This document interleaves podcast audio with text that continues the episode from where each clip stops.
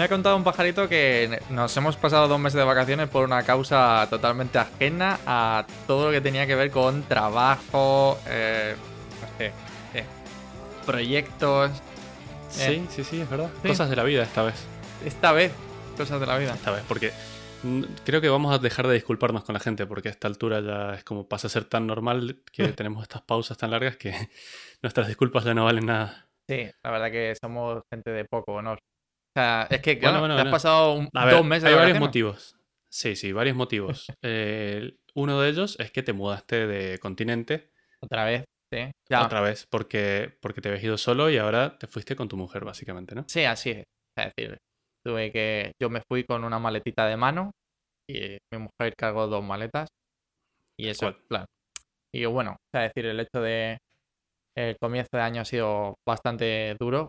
Ya por fin tengo una casa. Parece una casa de verdad. Eh, porque llegó mi mujer y puso orden.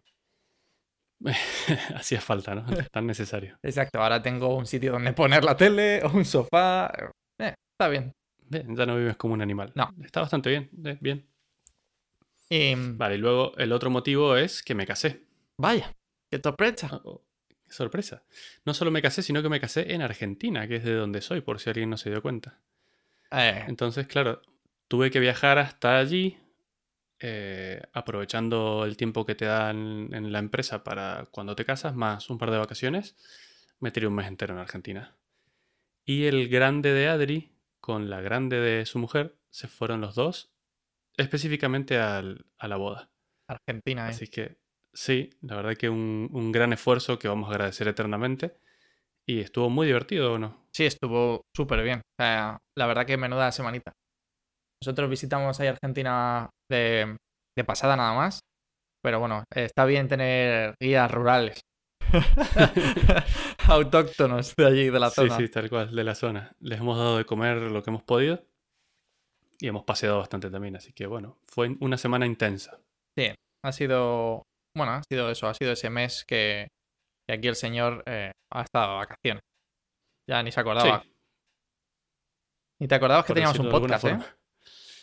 Y la gente tampoco ya se nos Ya. habrá olvidado, supongo. La poca gente que nos escuchaba ya se habrá ido. De hecho, la poca gente que nos escucha, a mí me han escrito y me han dicho, oye, ¿qué pasa? Eh, ¿Por qué no estoy grabando?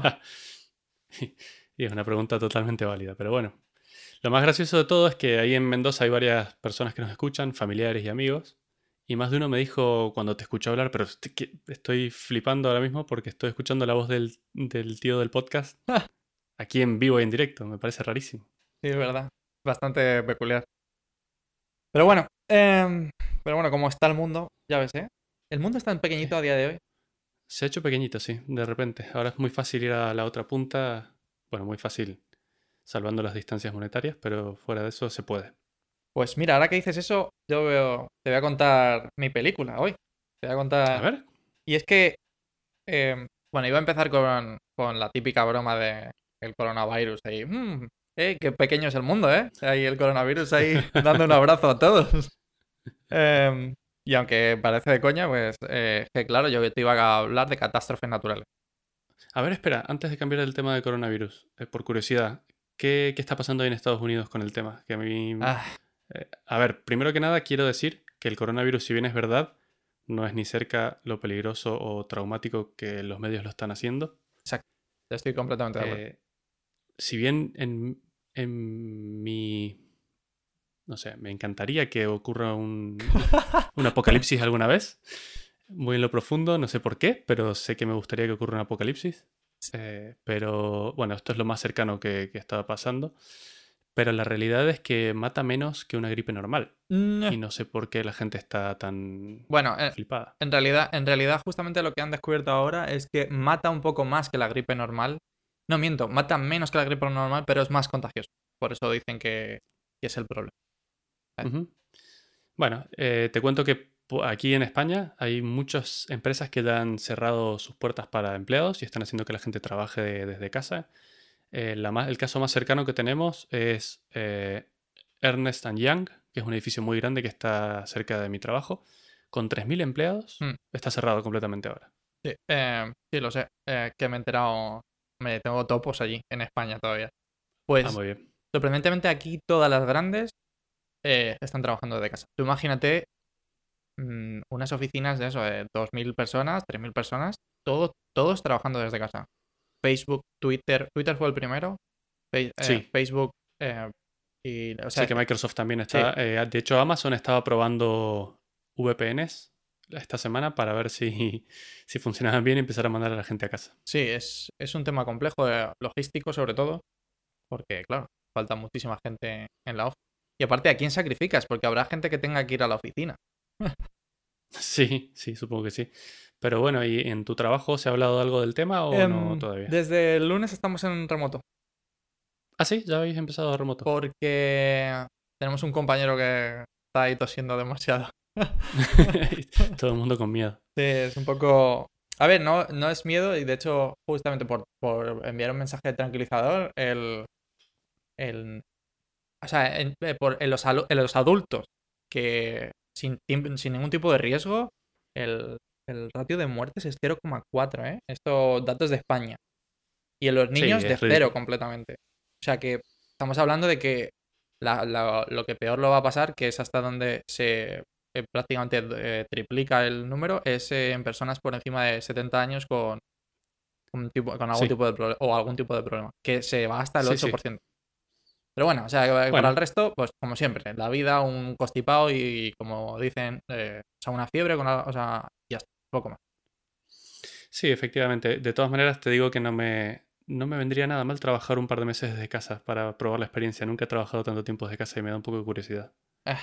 También estuve leyendo que esto puede ser el principio de un cambio radical en la forma de trabajar en el mundo, porque es un salto que estaba esperando la humanidad dar desde hace mucho, mucho tiempo. Las, las, eh, herramientas técnicas ya están ahí para hacerlo, pero es que nadie se atrevía a hacerlo por miedo a lo que podía pasar. Y ahora, un poco de manera forzosa, se está haciendo y a ver si. a ver quién vuelve a trabajar a la oficina después de esto. El, yo para mí, en mi mundo ideal, me imaginaba que, que de repente todas estas empresas eh, de la zona y tal mandaban a todos los empleados a casa y en cuestión de una semana se erradicaba otra vez la enfermedad. Sería ideal. O sea, no entiendo que no va a pasar, pero, pero imagínate, o sea, decir, sería como, no sé, una acción en común de la humanidad, en plan, vamos a poner todos de acuerdo, vamos a irnos una semana a casa y, y ya está. Y se acabó. Sí, sí, sí. Pero la verdad es que a lo mejor viene hasta bien para demostrar que sí que se puede y que es ridículo tener que estar amontonados en, un, en una habitación para trabajar. Hmm. La verdad. Bueno, sobre todo en... Eso sería en- el primer paso para que yo me vaya a vivir Ah. lejos de la humanidad. Pero, o sea, ¿qué, qué tipo de problema tienes con la humanidad? Yo o sea, entiendo que la odias de base, pero no sé, ¿eh? Me sorprende. Demasiada gente. Ya, demasiada gente, demasiada humanidad, ¿no? Sí. Pero bueno, entonces me ibas a contar sobre catástrofes. Sí, dijiste. sí, porque es que, me- o sea, claro, iba a hacer la coña con el coronavirus porque es una catástrofe al final. Y, No. a ver, está siendo una catástrofe. Tú piensas, y esto es, y esto es por lo que, o sea, la gente conspiranoica dice, bueno, si dice, si todo el rato dicen que es una, que es solo una gripe, pero eh, están diciendo todo el rato, oye, pero, eh, cuidado con los colegios, vamos a cerrarlos, vamos a cerrar eh, administraciones, vamos a cerrar no sé cuántos. Mm, los dos mensajes parecen muy puestos. Entonces, Es que mira quién dice los, los de vamos a cuidarnos pero no es grave, lo dicen los médicos. Y el de vamos a cerrar todo y vamos a, a volvernos locos, lo dicen los medios. ya, pero... Y ahí es donde está el problema. Esto es Disneylandia para los, medios. Sí, no, lo o sea, sé. enciende la tele en cualquier momento del día y están hablando solo de esto. Es lo mejor que les puede pasar en la historia. Sí, pero claro, pero entonces esa gente conspiranoica que, que entiende que estos dos mensajes son totalmente opuestos, claro, eh, eh, ni siquiera para los médicos son totalmente opuestos. Y es lo que eh, yo llevo diciendo desde el principio, es no te puedes permitir que se te muera un 3% de la población. Es decir, cuando pasa una gripe, eh, tú proteges a tus a los factores, a los grupos de riesgo. Les pones una inyección que intenta paliar lo máximo esa enfermedad y que tal. Pues esto es exactamente lo mismo. Tú no quieres, por mucho que el, ratio sea súper bajo, tú no quieres que se te muera el 3% de la población. O sea, es una, es una no, la población, no, no está el 100% de la población contagiada, entonces Bueno, no es el 3% claro. de la población. Lo que yo me refiero es si el 100% de la población estuviese contagiado, eh, sería un 3%. Y aún así, o el 3% de cualquier número medianamente alto, porque este, esta enfermedad es bastante contagiosa, pues eh, claro, te, te- te machaca un montonazo de gente. No, no es plan. Vuelvo, a lo que decía antes. Hay demasiados humanos. Tal vez no vendría mal. El coronavirus va a ser mi mejor amigo este año, creo. Madre mía, madre mía. Pues entonces, eh, básicamente, la otra catástrofe de la que yo te quería hablar era de, de Internet. Que es una catástrofe. No, no. ¿Por qué? no, no es coña. Es, eh, es que se están acabando las IPs. Oh, sí. Sí, esta es una cosa de la que... Sí, sí, sí. sí. ¿Cómo era el cuento del lobo? El eh, Pedro y el lobo, ¿no? Que, Pedro el lobo. que el Pedro siempre decía que se iba a acabar, se iba a acabar, se iba a acabar. Y, y bueno, y se han acabado. Se han acabado. Y un día, un día llegó el lobo. Efectivamente. Eh, La verdad que ah, parece de broma, ¿no? Eh, llevan diciendo que eh, las IPs iban a acabar desde 1998. ¿Vale? A ver, espera. Vamos a empezar desde el principio porque hay Sí. gente que no necesariamente es muy técnica Claro. y nos escucha sí, igual. sí, sí, no. Entonces cuéntame qué es, qué es un IP para empezar. Claro, o sea, el... Perfecto. O sea, es decir, una IP es básicamente como una dirección de correo. Es eh, de correo, me refiero de correo normal, de correo físico. ¿Por qué? Porque te permite, claro, te permite es una dirección a la que tú sabes llegar. Tú la pones en cualquier navegador y tú sabes llegar a esa dirección. Pues la IP es exactamente el formato virtual de esa dirección física. Es decir, es un número eh, de básicamente, bueno, se compone de cuatro números en realidad, por cómo lo mostramos hacia los humanos, de, de cuatro números de 0 a 255. Cuatro bloques de números. Ya está, eso es todo. Y con esa IP, tú sabes ir a cualquier dirección IP del mundo. Es Claro, cierto que... un IP identifica un dispositivo en la red, ¿no? En Internet. Ah, sí, bueno, podría ser. Luego ya veremos por qué eh, eso se puede cambiar un poquito. Y... Pero bueno, entonces Se puede trucar. Claro, pero entonces, el- claro, lo importante es que de repente, pues, eh, o sea, parecía que se iba a acabar, que se iba a acabar, ¿vale? Y en febrero, de hecho, de 2011, em, pues, la, la- la IANA, ¿vale? Que es la asociación, bueno, la, perdón, la de Internet, la autoridad de asignación de números de Internet, ¿vale? O sea, básicamente la que da las IPs, lo único que le llaman los numeritos, los numer- que queda mucho Son los que reparten los numeritos. Exacto, los que reparten los metas. Bueno, pues ellos ya en febrero de 2011 no tenían IPs disponibles. No tenían IPs disponibles de, eh, de la clase B, ¿vale? Que es, eh, ya veremos luego, pero básicamente es una manera de vender las IPs, de vender estos numeritos. Y, pero ya ahora, en noviembre del año pasado, el RIPE, que es la, la, as- la asociación o la autoridad de, de números de Internet, pero para Europa, dio la última disponible. ¿Vale? Ja. Ja. La última, literalmente la última. Eh, sí, es cierto que han pedido por todos los medios que si hay gente que no está utilizando eh, distintos rangos, los devuelvan, porque, claro, es un problema, es un problema. ¿Y por qué es un problema? O sea, decir, y seguro que esto mm, me lo puedes decir. O sea, ¿por qué crees que es un problema que nos quedemos sin IPs en el mundo? Y porque no se podrían seguir añadiendo dispositivos ni cosas nuevas a la red. Efectivamente. Y aunque parezca mentira, eh, o sea, claro, el, el número de IPs de versión 4, ahora veremos por qué la versión 4, es de 30 y... Bueno, 2 elevado, o sea, 2 elevado a 32, como unos 65 por 255 millones. Ah, Está bien, Uf, está muy sí, bien. una buena cantidad, ¿no? Sí, o sea, 2 elevado a 32, eh, 4.000 millones. Casi 5.000. No está mal, ¿eh? Nadie pensaba que, iban, que íbamos a tener tener. 5.000 millones. Tú piénsalo, si eran... Claro, en el momento en el que se crea esto, estaríamos rondando los 5.000 millones de personas en el mundo. Nadie pensaba que todo el mundo iba a tener un ordenador conectado a Internet. Y entonces, claro, es súper importante por eso. Claro, porque además ahora ya no tienes un ordenador, ahora tienes una tablet, un móvil, un ordenador, la tele y todo está conectado a Internet. Todo necesita su IP. Justo, justo de hecho a partir de, principios de los 2000, cuando decían que esto eh, seguramente duraría unos 40-50 años cuando nació, y a principios de los 2000 dijeron, ¡eh, parad, parad del carro, que esto no va a durar ni siquiera dos décadas! De hecho, seguramente en, a, finales de, de los 2010 eh, vamos a estar muy, muy críticos con esto. Y efectivamente, eh, estamos a principios de 2020 y acertaron por completo. O sea, no, no tenemos IP. Bien. Ya está. Bueno, no, bien no. Bien, sí, sí, sí, bien, bien, bien. Bueno, entonces, claro, pero ¿quién, o sea, ¿cómo se asignan estos números, no? Que por eso, por eso yo hablaba de esas clases. Pues resulta que es que la gente al principio de Internet se flipó muchísimo. Se flipó pero infinito. Porque el, tú compras paquetes de IPs, ¿no? Pues puedes comprar una, pero es muy raro que puedas ir a, a una autoridad de este calibre y decir, quiero una.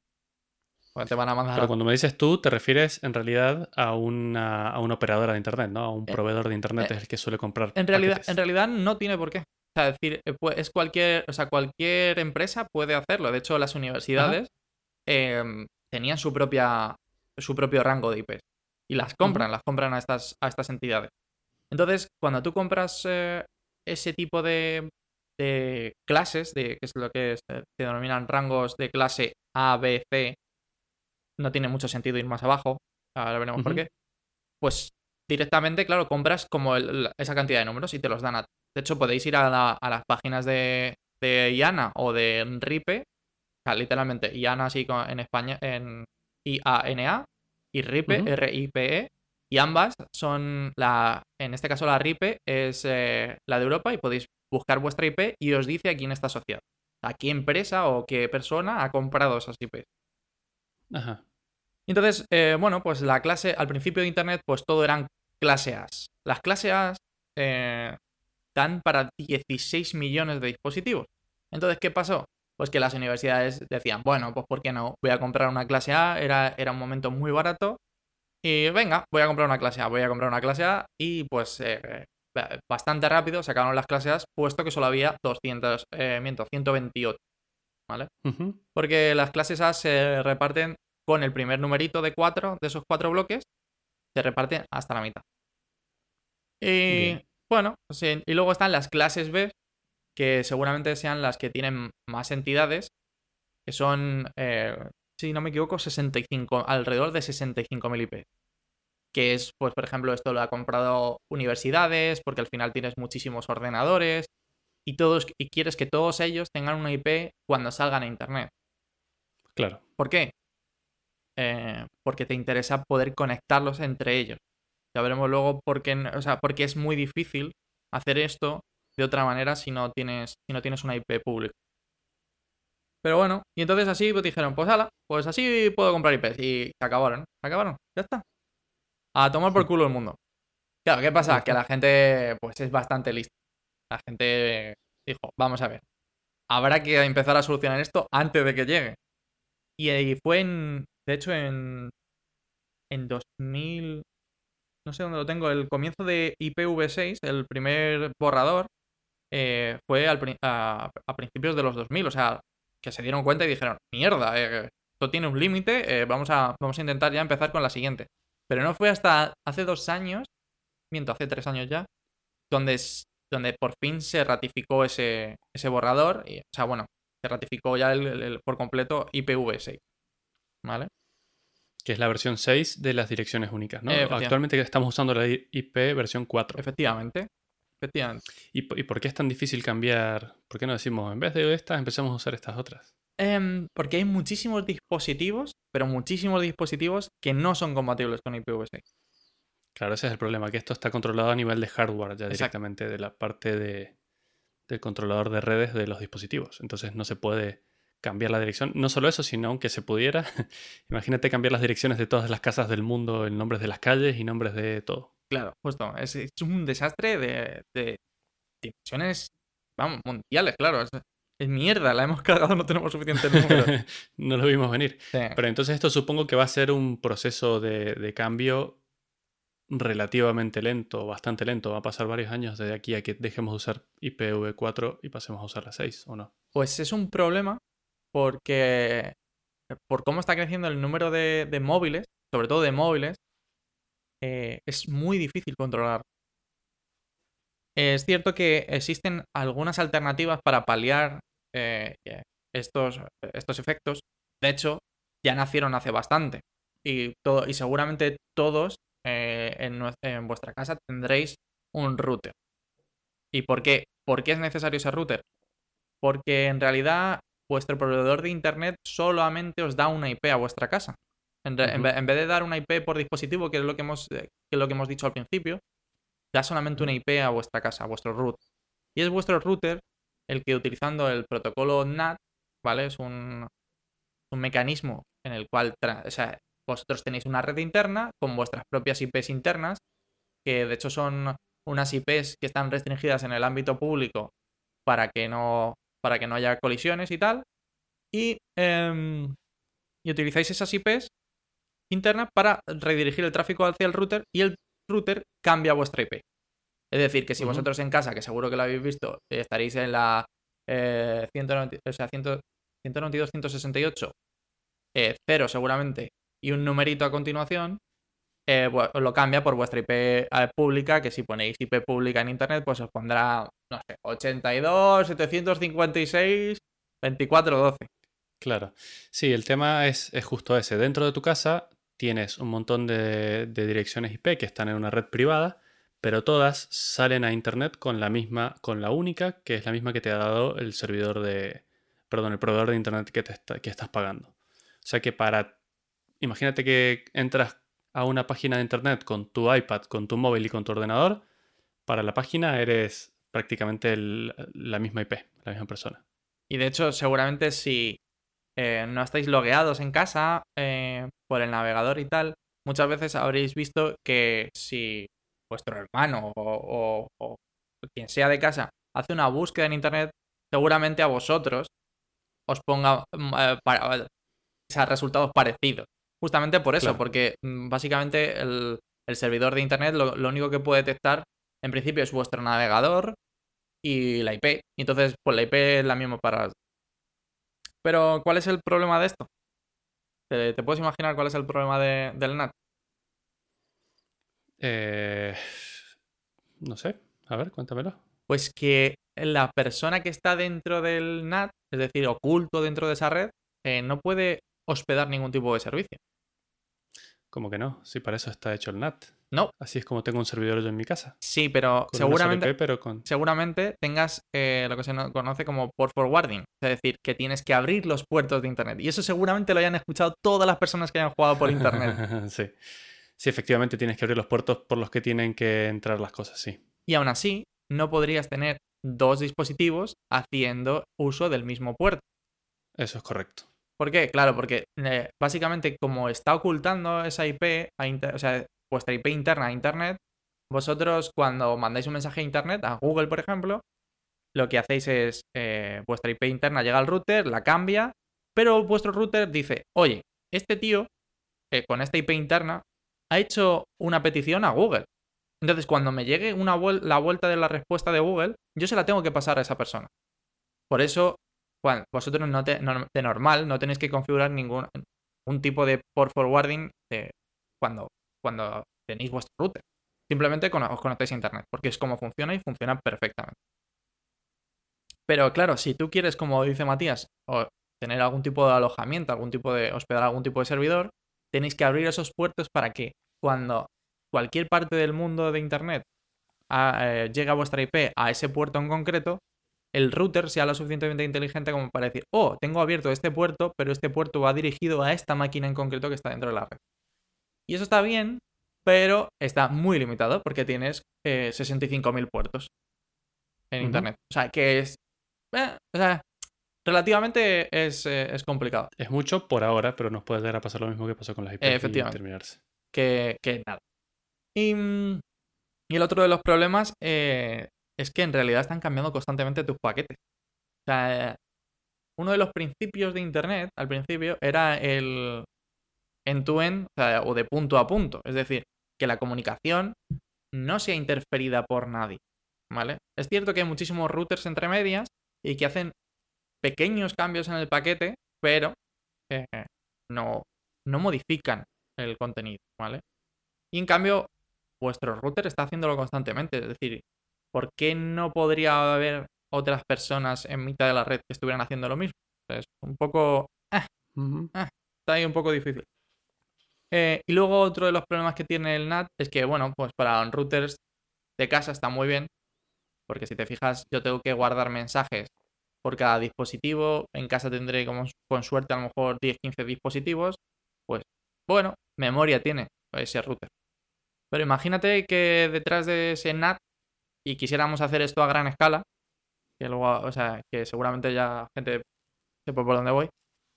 Mm, el problema es la memoria, la cantidad de paquetes que están ligados a cada uno de esas, de esas IPs internas. Es decir, yo tengo que estar pendiente como router de, oh Dios mío, hay 10.000 personas que están mandando mensajes de afuera y tengo que acordarme a, qué, a, a dónde están apuntando cada uno de ellos para cuando me llegue el mensaje de vuelta poder devolvérselo. Y hacerlo lo más rápido posible también. Exacto.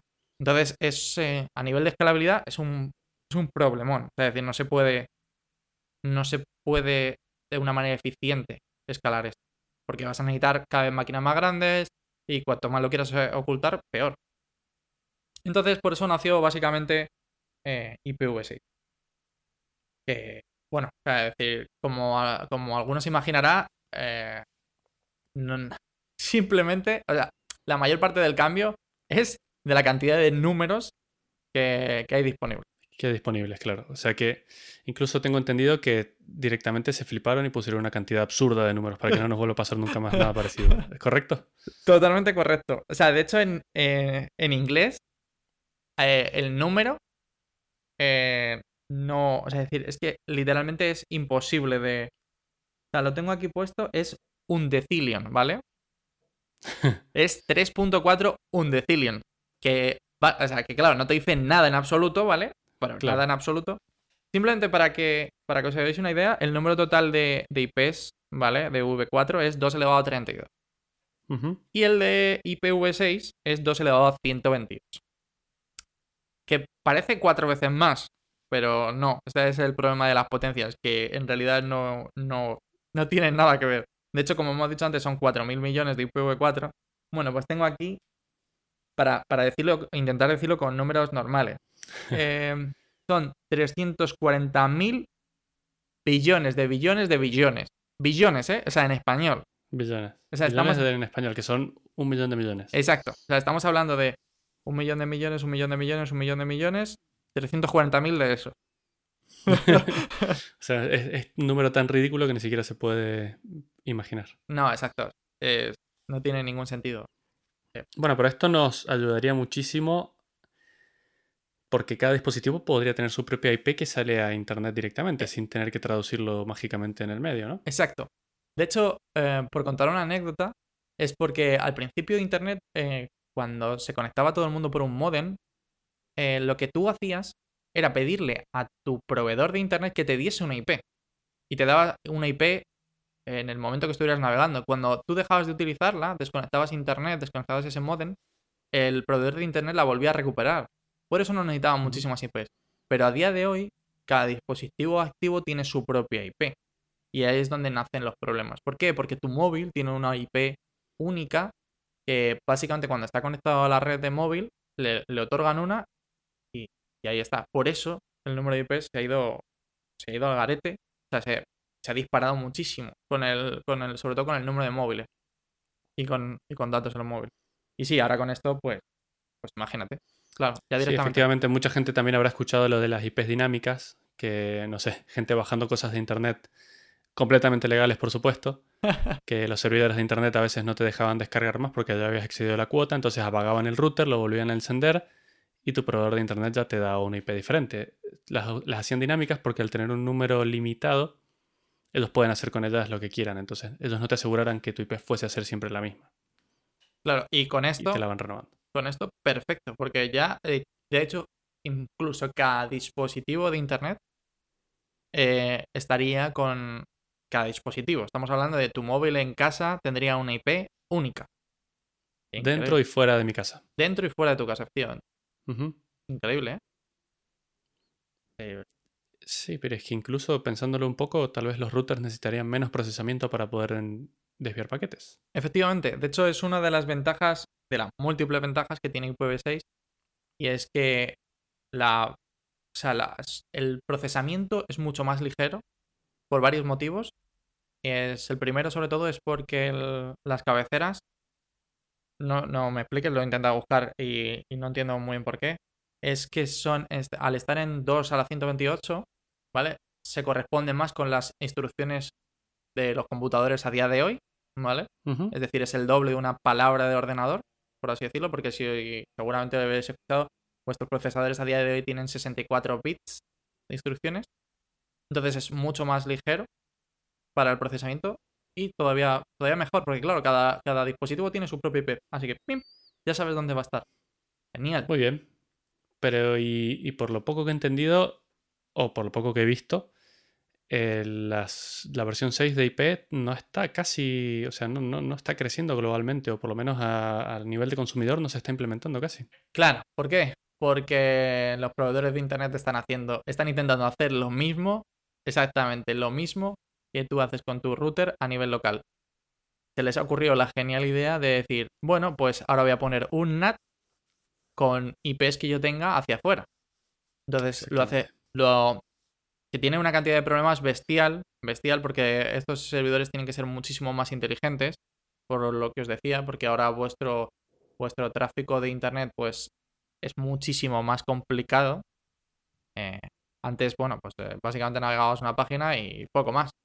Pero ahora el problema que tienes es que si yo tengo un router dentro de mi casa, tengo un NAT que a su vez sale fuera y tengo el NAT de mi proveedor de internet, que voy a un sitio web y él me lo redirige internamente. ¿Qué pasa si alguien quisiera acceder a un servidor em, hospedado en mi, en mi router, o sea, en mi, en mi casa? Ahí ya no podría. Es prácticamente imposible. Exactamente. Incluso da muchos problemas a la gente que juega videojuegos. Sí. Porque si el mismo proveedor de internet estás usando, hay dos personas jugando al mismo juego al mismo proveedor, el servidor del juego cree que es la misma persona y ya empiezan a haber problemas de ese tipo. Eh, es complicadísimo.